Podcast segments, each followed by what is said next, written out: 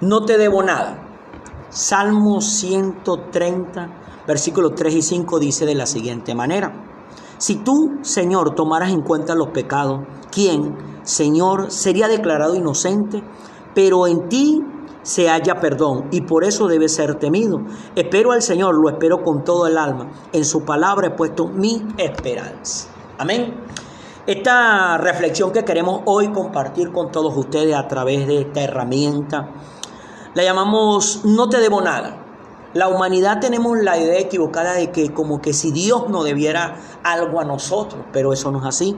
Dios a la humanidad no le debe absolutamente nada. Pero la humanidad sí le debe absolutamente todo a Dios. Como nos explica aquí el salmista, y al pie del salmo dice cántico de los peregrinos. Nosotros los seres humanos somos peregrinos en esta tierra. Va a llegar un momento donde nos vamos a ir de este lugar. Pero aquí en esta tierra nosotros muchas veces caminamos con la idea equivocada en nuestro corazón, en nuestra mente, de que como que si Dios no debe algo a nosotros y casi siempre estamos reclamando el pago de esa deuda. Pero la cosa es al revés. Nosotros somos los que tenemos una deuda con Dios, como dice el salmista aquí. Si tú, Señor, tomaras en cuenta los pecados, ¿quién, Señor, sería declarado inocente? Si Dios tomara en cuenta el pecado de la humanidad, absolutamente nadie sería inocente delante de su presencia. Pero el salmista dice, pero en ti se ha hallado perdón.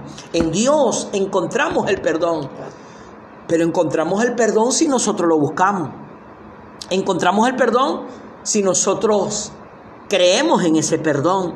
Y por eso debe ser temido. ¿Por qué Dios debe ser temido? Porque en Dios es que encontramos el perdón. Pero debemos nosotros acercarnos a Él con una actitud de saber de que Él a nosotros no nos debe nada. Pero nosotros a Él sí le debemos todo. Dice, espero al Señor, lo espero con toda el alma. En su palabra he puesto mi esperanza.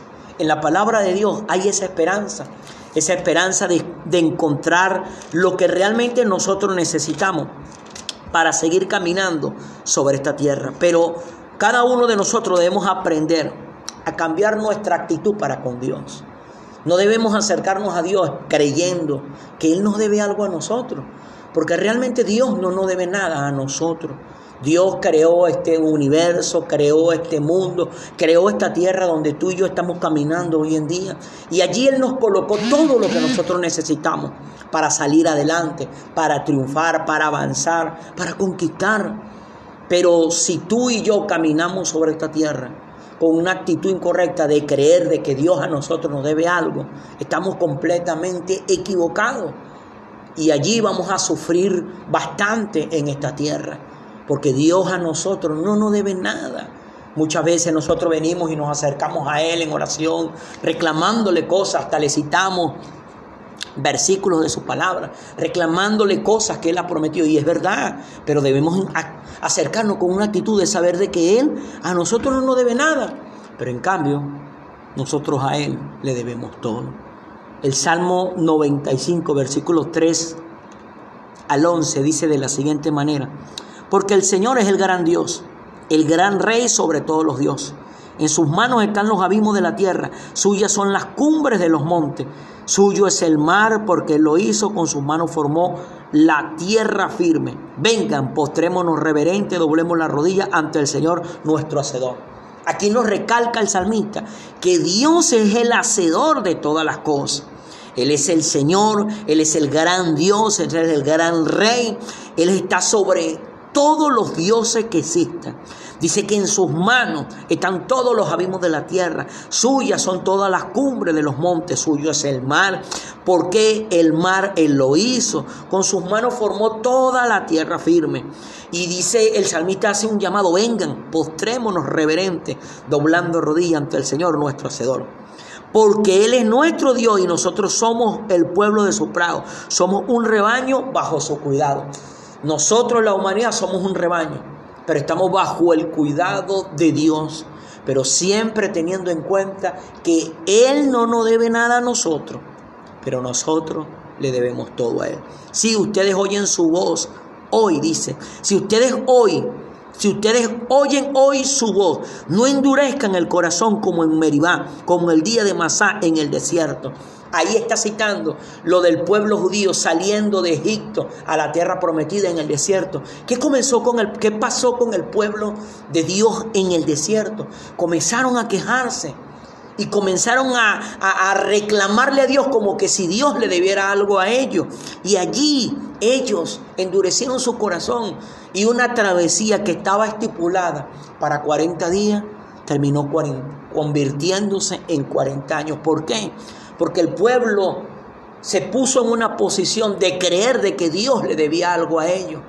Y a la larga una cosa que debió durar un tiempo corto, duró un tiempo muy largo. Y es más, todos esos que se quejaron quedaron sus cuerpos tirados en el desierto. ¿Por qué? Porque se pusieron en una posición equivocada de estar reclamándole a Dios como que si Dios les debiera algo. Dice, si ustedes oyen hoy su voz, no endurezcan el corazón. Hermano, hermana, amigo, amiga que en este momento tiene este material en tus manos. Tú estás escuchando la voz de Dios, pero debes ablandar tu corazón, no lo debes endurecer, endurecer. Cuando sus antepasados me tentaron, cuando me pusieron a prueba, a pesar de haber visto mis obras. El pueblo de Dios en el desierto vio la obra de Dios, vio la agua brotar de la roca, vio el mar abrirse en dos, vio ese pan del cielo, ese maná caer todos los días para su alimento, vio como Dios le trajo carne a través de las codornices, pero más sin embargo todos y cada uno de ellos endurecieron su corazón. 40 años estuve enojado con aquella generación y dije, son un pueblo mal encaminado que no reconocen mis senderos. Así que en mi enojo hice este juramento, jamás entrarán en mi reposo. Dios se había airado con ese pueblo, que se estaba poniendo en una posición de estar reclamándole algo como que si él le tuviera una deuda a ellos. Y eso no es así. Amigo, amiga, que en este momento tú estás escuchando este material. Debes aprender ablandar tu corazón, no endurecer tu corazón para con Dios. Muchas veces nuestro corazón se endurece por las cosas que vivimos y atravesamos, pero es que nosotros siempre debemos tener muy presente que lo que actualmente nosotros estamos viviendo es por causa de nuestras decisiones. Dios no tiene nada que ver en lo que nos está pasando de dolor y de sufrimiento, tiene que ver con nuestras decisiones. Tú no tienes lo que te toca, tú tienes lo que tú decidiste tener. Y lo que tú decidiste hoy estás sufriendo porque en esas decisiones no metiste a Dios, no incluiste a Dios en esas decisiones. De repente en este momento estás airado para con Dios porque te está pasando algo que está trayendo dolor y sufrimiento en tu corazón. Entonces te levantas y quieres reclamarle a Dios, pero es que tú no le puedes reclamar a Dios por las decisiones que tú tomaste. Lo que hoy estás viviendo, lo que hoy estoy viviendo, es por causa de tus decisiones, es por causa de mis decisiones. Ahora, si yo quiero cambiar esa situación que estoy viviendo, si yo quiero cambiar esa circunstancia que estoy atravesando, ahora debo tomar mejores decisiones. Pero sobre todas las cosas, en esas decisiones que yo voy a tomar, que tú vas a tomar, debemos incluir a Dios. Pero debemos incluir a Dios no con la actitud como que si Él nos debiera a nosotros algo. Porque Dios a nosotros no nos debe nada. Pero nosotros a Él le debemos todo. Yo quiero poner en esta hora este material en tus manos. Creo que Dios ha estado tocando mi corazón para hacerte entender que Él a ti no te debe nada él a mí no me debe nada. Pero que sí tengamos la conciencia de que nosotros sí le debemos todo a Él. ¿Y por qué nosotros le debemos todo a Dios? Porque a pesar de que no merecíamos su perdón, Él no tomó en cuenta nuestros pecados. Si nosotros tuviéramos que ponernos delante de Él, si Él tomara en cuenta nuestros pecados, ¿quién sería declarado inocente? Nadie, nadie sería declarado inocente. Pero nosotros tenemos una idea equivocada en cuanto al pecado. Cuando pensamos en pecado nos viene a la mente asesinato, robo, adulterio, fornicación. Pero ¿y dónde queda la rabia? El enojo, el rencor, el orgullo, la altivez, la terquedad, la obstinación, la lujuria, la lascivia. Todas esas pequeñas cosas también son pecados delante de Dios. Tal vez tú no hayas cometido pecado de adulterio, pero tienes orgullo. Sabes que cuando uno rechaza a Dios, eso implica orgullo, porque lo está rechazando y lo que está diciendo en el fondo de su corazón, Dios, yo no te necesito.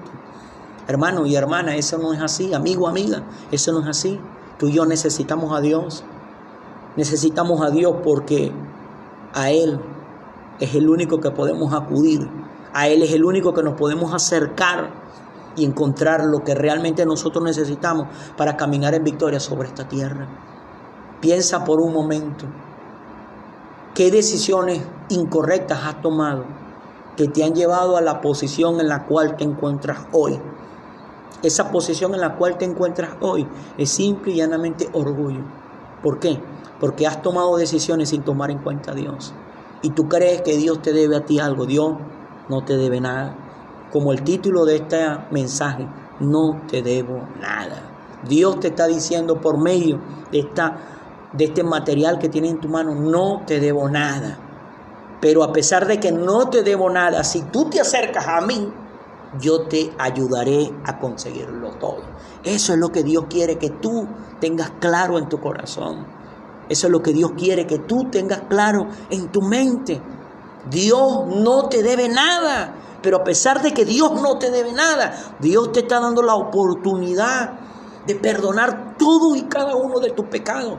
Dios te está dando la oportunidad de traer un cambio gradual a tu vida a tu situación, a tu circunstancia, porque a pesar de que Él no te debe nada, Él te está extendiendo la mano para ayudarte.